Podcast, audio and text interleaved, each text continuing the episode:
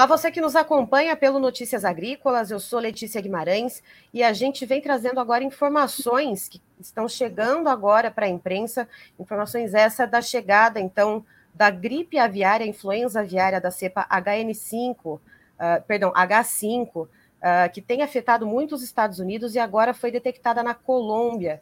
Uh, então, só para trazer aqui um, um panorama rapidinho para vocês, então, Uh, segundo, então, o Instituto Agropecuário Colombiano, isso eu estou aqui lendo uma nota oficial do Instituto, uh, no dia 8 de outubro foi, então, notificado esse caso da doença, uh, são duas granjas que ficam num, num, distrito, né, numa parte um pouco mais isolada da Colômbia, isso segundo essa nota do Instituto Agronômico lá do país, então, no dia 18 de outubro, né, depois de ter feito coleta de amostras e análises, Uh, foi detectada que essa cepa HN5, que ela é de alta patogenicidade, uh, então eram duas granjas, ao todo 175 aves tiveram que ser abatidas como medida de uh, sanidade, né, um abate sanitário.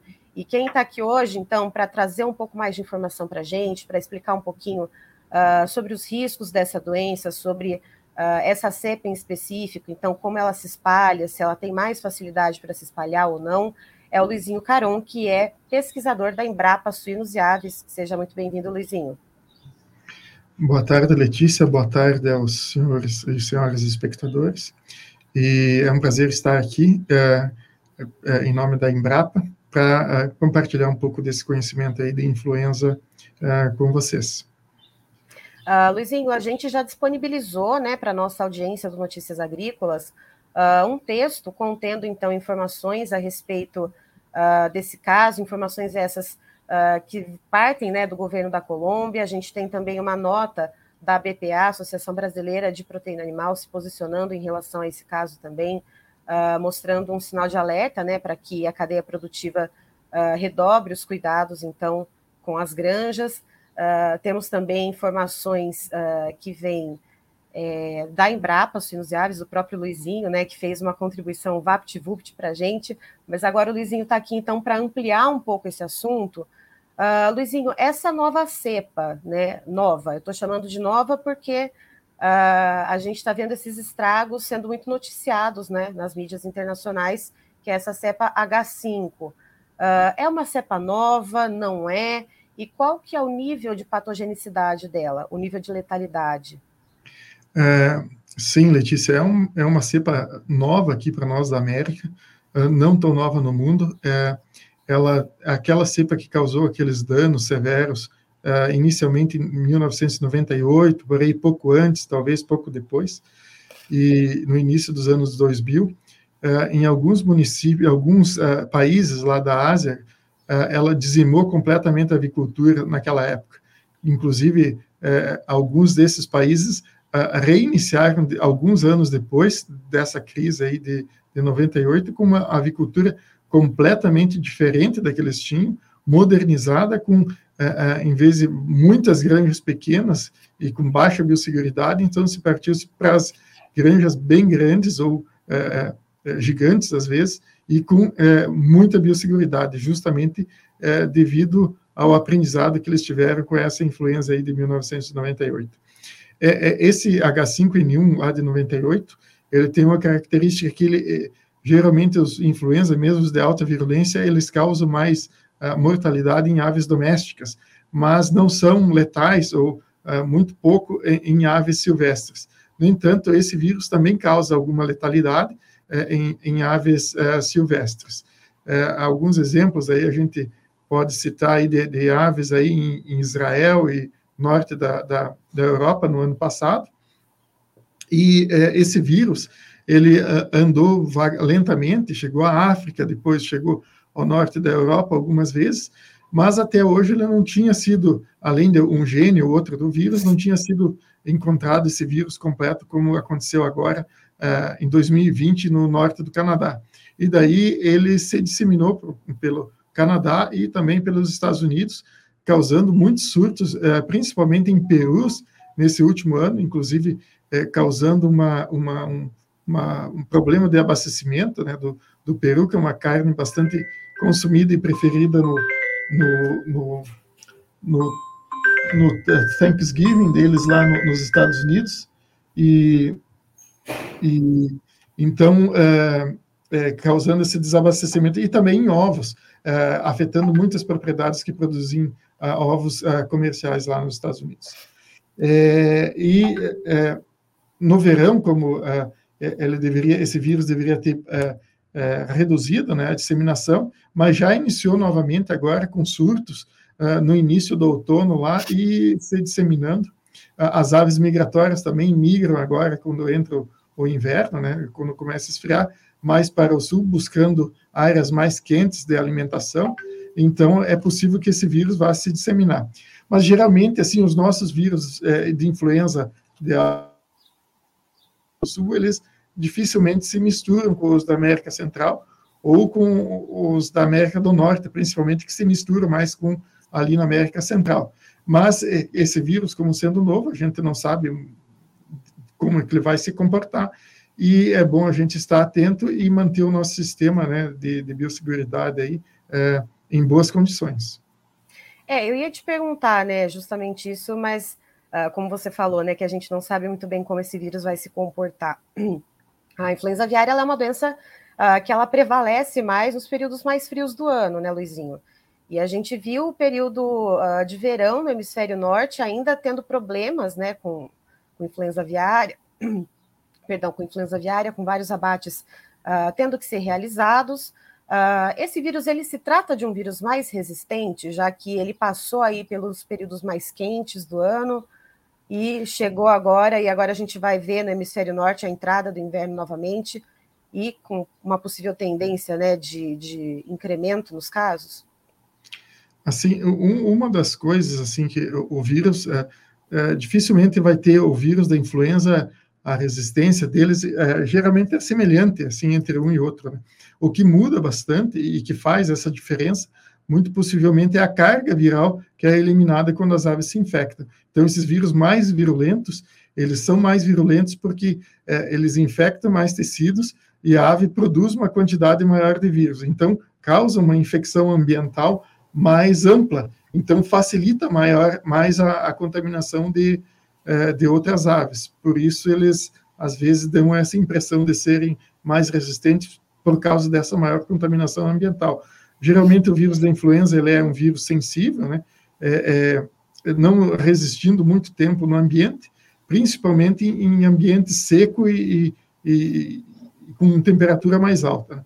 Mas ele tem é, é, resiste bem aí no, no inverno, quando não há sol, e na água, né? Pode é, resistir por várias semanas, inclusive, ou até meses, é, se as condições da água forem é, bem frias, né? E, e, e, e pH aí próximo do, do neutro.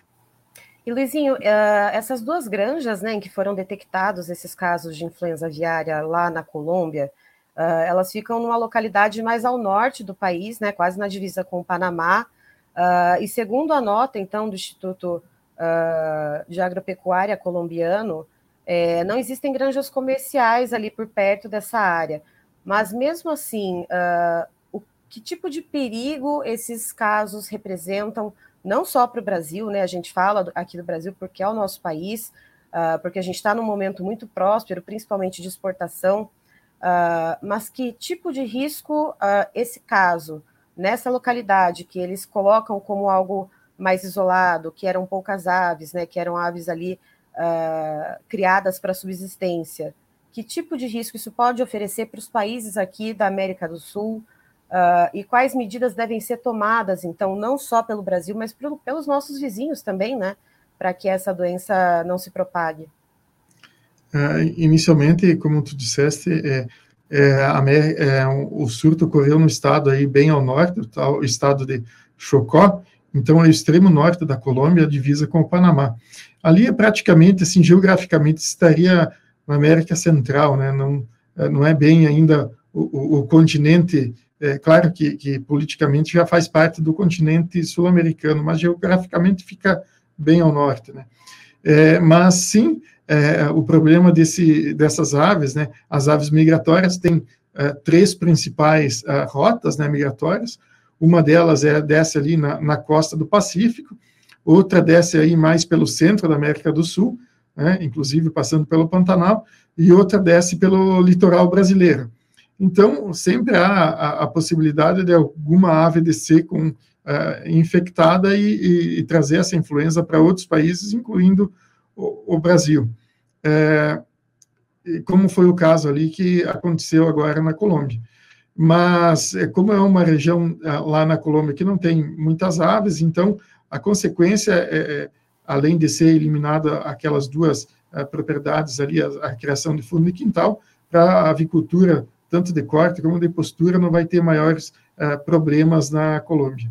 Mas para o Brasil e os outros países também é importante uh, ter uma atenção agora para a questão de biosseguridade, né? E também a questão de visitantes para entrar nas granjas, né? Evitar sempre uh, visitantes e, se for estritamente necessário, que se faça uma quarentena aí de pelo menos três dias, né? Conforme aí, até não lembro exatamente quais quantos dias são é, recomendados pela, pela BPA, é, e então obedecer esses protocolos de biosseguridade, é, melhorar a questão da tela e de aves que vivem nas proximidades do, do aviário, não deixar fazer a limpeza dentro da cerca de proteção, para evitar que aves encontrem abrigo ou alimento nessa área, então elas não vão ter por que é, se aproximar do aviário e levar esse risco é, de influenza para mais perto do, do, dos aviários.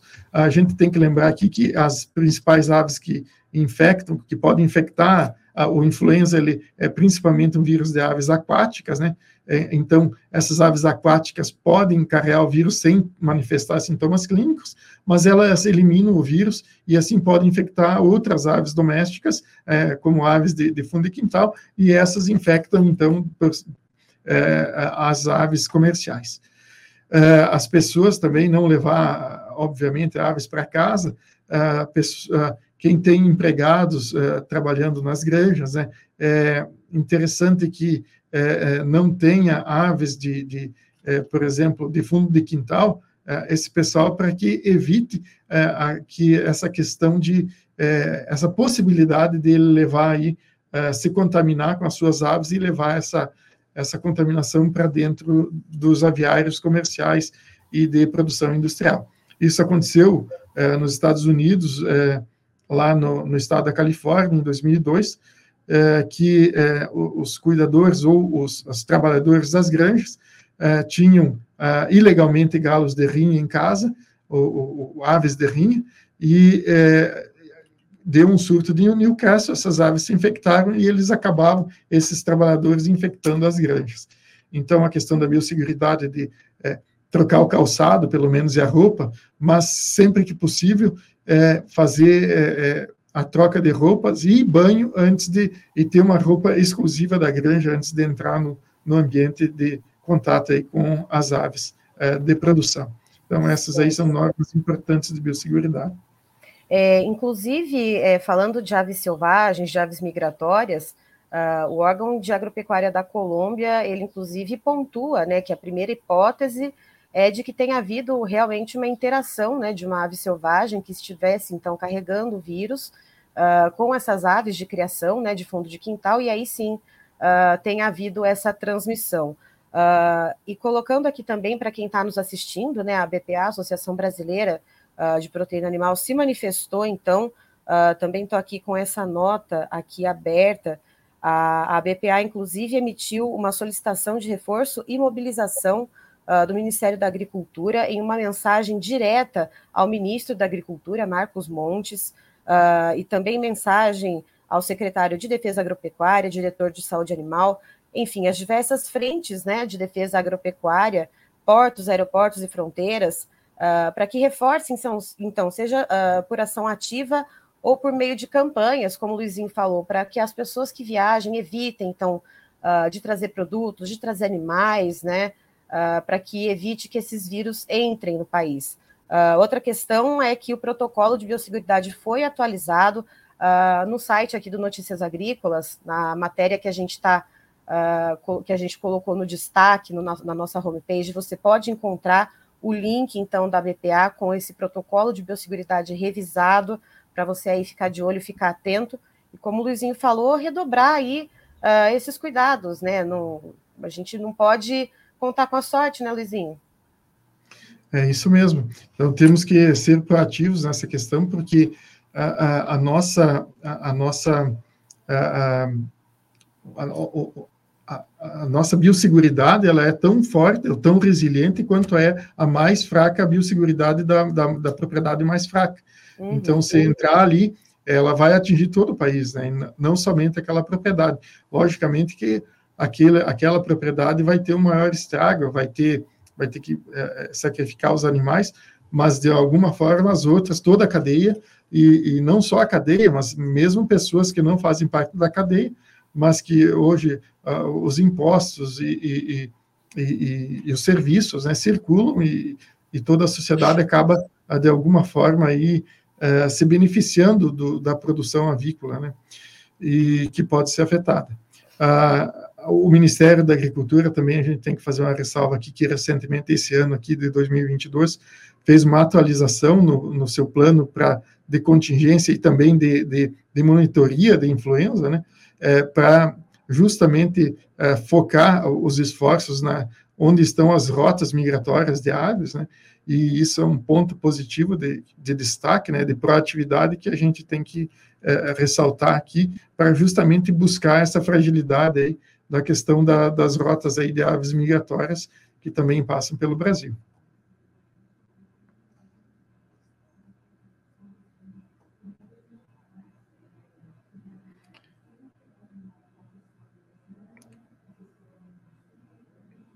Acho que está, Letícia, eu não estou ouvindo, tá? Acho que está.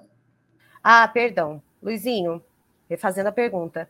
Uh, uhum. Se a gente pudesse fazer uma comparação, né? A gente tem, então, como você falou, a passagem de aves migratórias aqui pelo Brasil.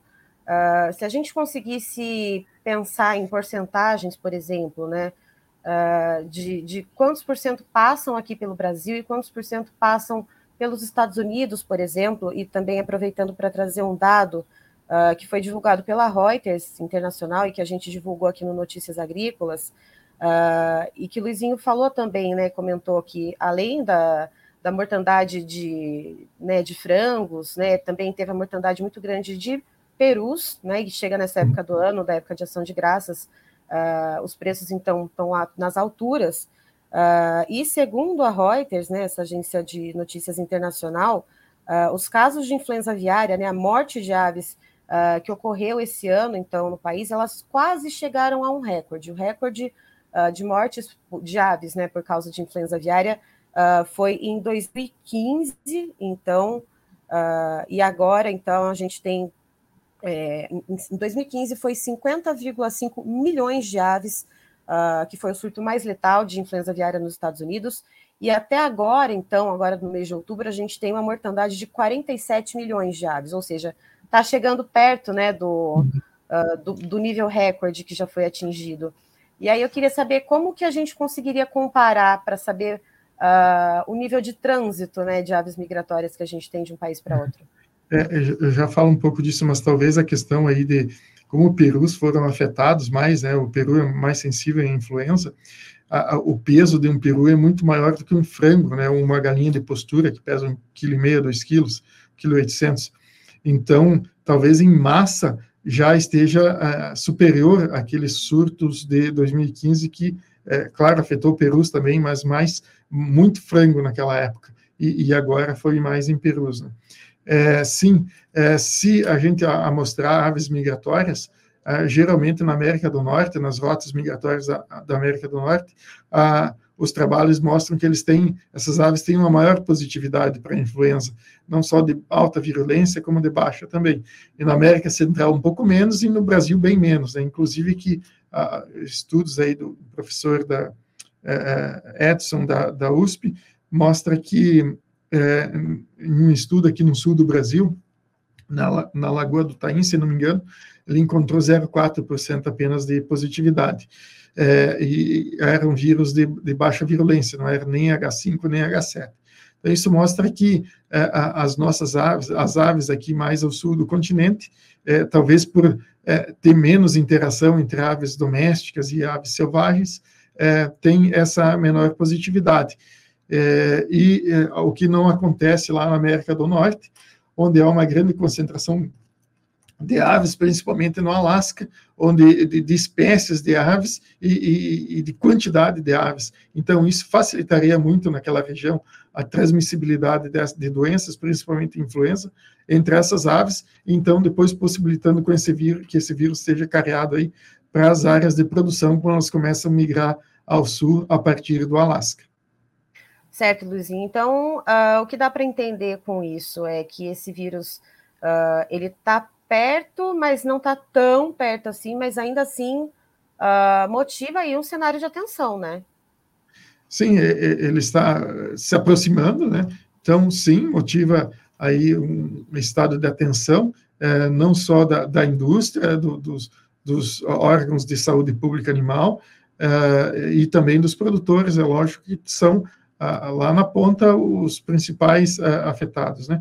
Mas é importante, é, se houver um, um, surto, no caso, o Ministério e os órgãos de defesa sanitária animal têm as ferramentas, já tem o, o, o, os protocolos, né, que é o, plano de contingência, que vai ser levado a cabo, e, e, quanto antes o diagnóstico é feito, mais rápido e mais eficiente é debelado o surto, e mais rapidamente a gente retoma a condição de livres, né? Então não é que é o fim do mundo se acontecer. Ele tem que ser relatado, as medidas têm que ser tomadas para que ele não se alastre, porque quanto mais demorar, mais o vírus pode se alastrar e aí sim chegando à condição uh, catastrófica se se alastrar muito na, na produção.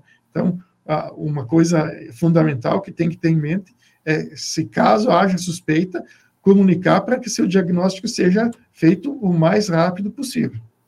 E, sobretudo, né, Luizinho, porque a gente tem algumas áreas uh, em que se concentra né, a, a, produção avícola, seja de frangos de corte, ou seja de avicultura de postura. Uh, então, se esse vírus, de repente, chega uh, numa área em que há concentração de granjas, né, de galpões, isso uhum. pode ser um resultado, no mínimo, catastrófico, né? Sim, como aconteceu a partir de 2012 no México, ali as regiões uhum. de alta uhum. produção de aves de postura, chegando a faltar aí ovos e carne naquele país. Nos Estados Unidos também, agora, nesse último surto aí, 2020, é, regiões como Iowa, é, teve, os supermercados não tinham ovos, né, para comercializar, porque, é claro, tu vai fechar o comércio naquelas zonas, não vai permitir que saiam ovos ou, ou aves ou produtos de origem aviária para as zonas não infectadas, né, para é, restringir o foco e, e, controlar naquele, naquele local. Então, é, tem esse impacto que tem que estar atento, né? E é a, a, carne hoje de aves é uma das mais, é a mais consumida né, no, no Brasil, então, uma fonte importante de, de proteína e palatável para o brasileiro, né? Então, é, a gente, toda a sociedade deve se empenhar na preservação dessa é, fonte de proteína importante, que é desde o do mais humilde até a, a, as pessoas mais uh, abastadas têm acesso e, e consomem uh, regularmente frango. Tanto certo. frango como ovos. Né? Sim, sim. Luizinho, muito obrigada pelas explicações, pela sua, uh, sua didática né, em explicar como que funciona tudo isso, explicar esses protocolos, então, uh, que deve haver nas granjas. Eu agradeço muito a sua participação aqui com a gente, todo o pessoal da Embrapa Suínos e Aves, que está sempre disposto a trazer, então, essas informações, esse conhecimento para nós. Muito obrigada. Obrigado, Letícia. Obrigado ao, ao pessoal aí do Notícias Agrícolas e um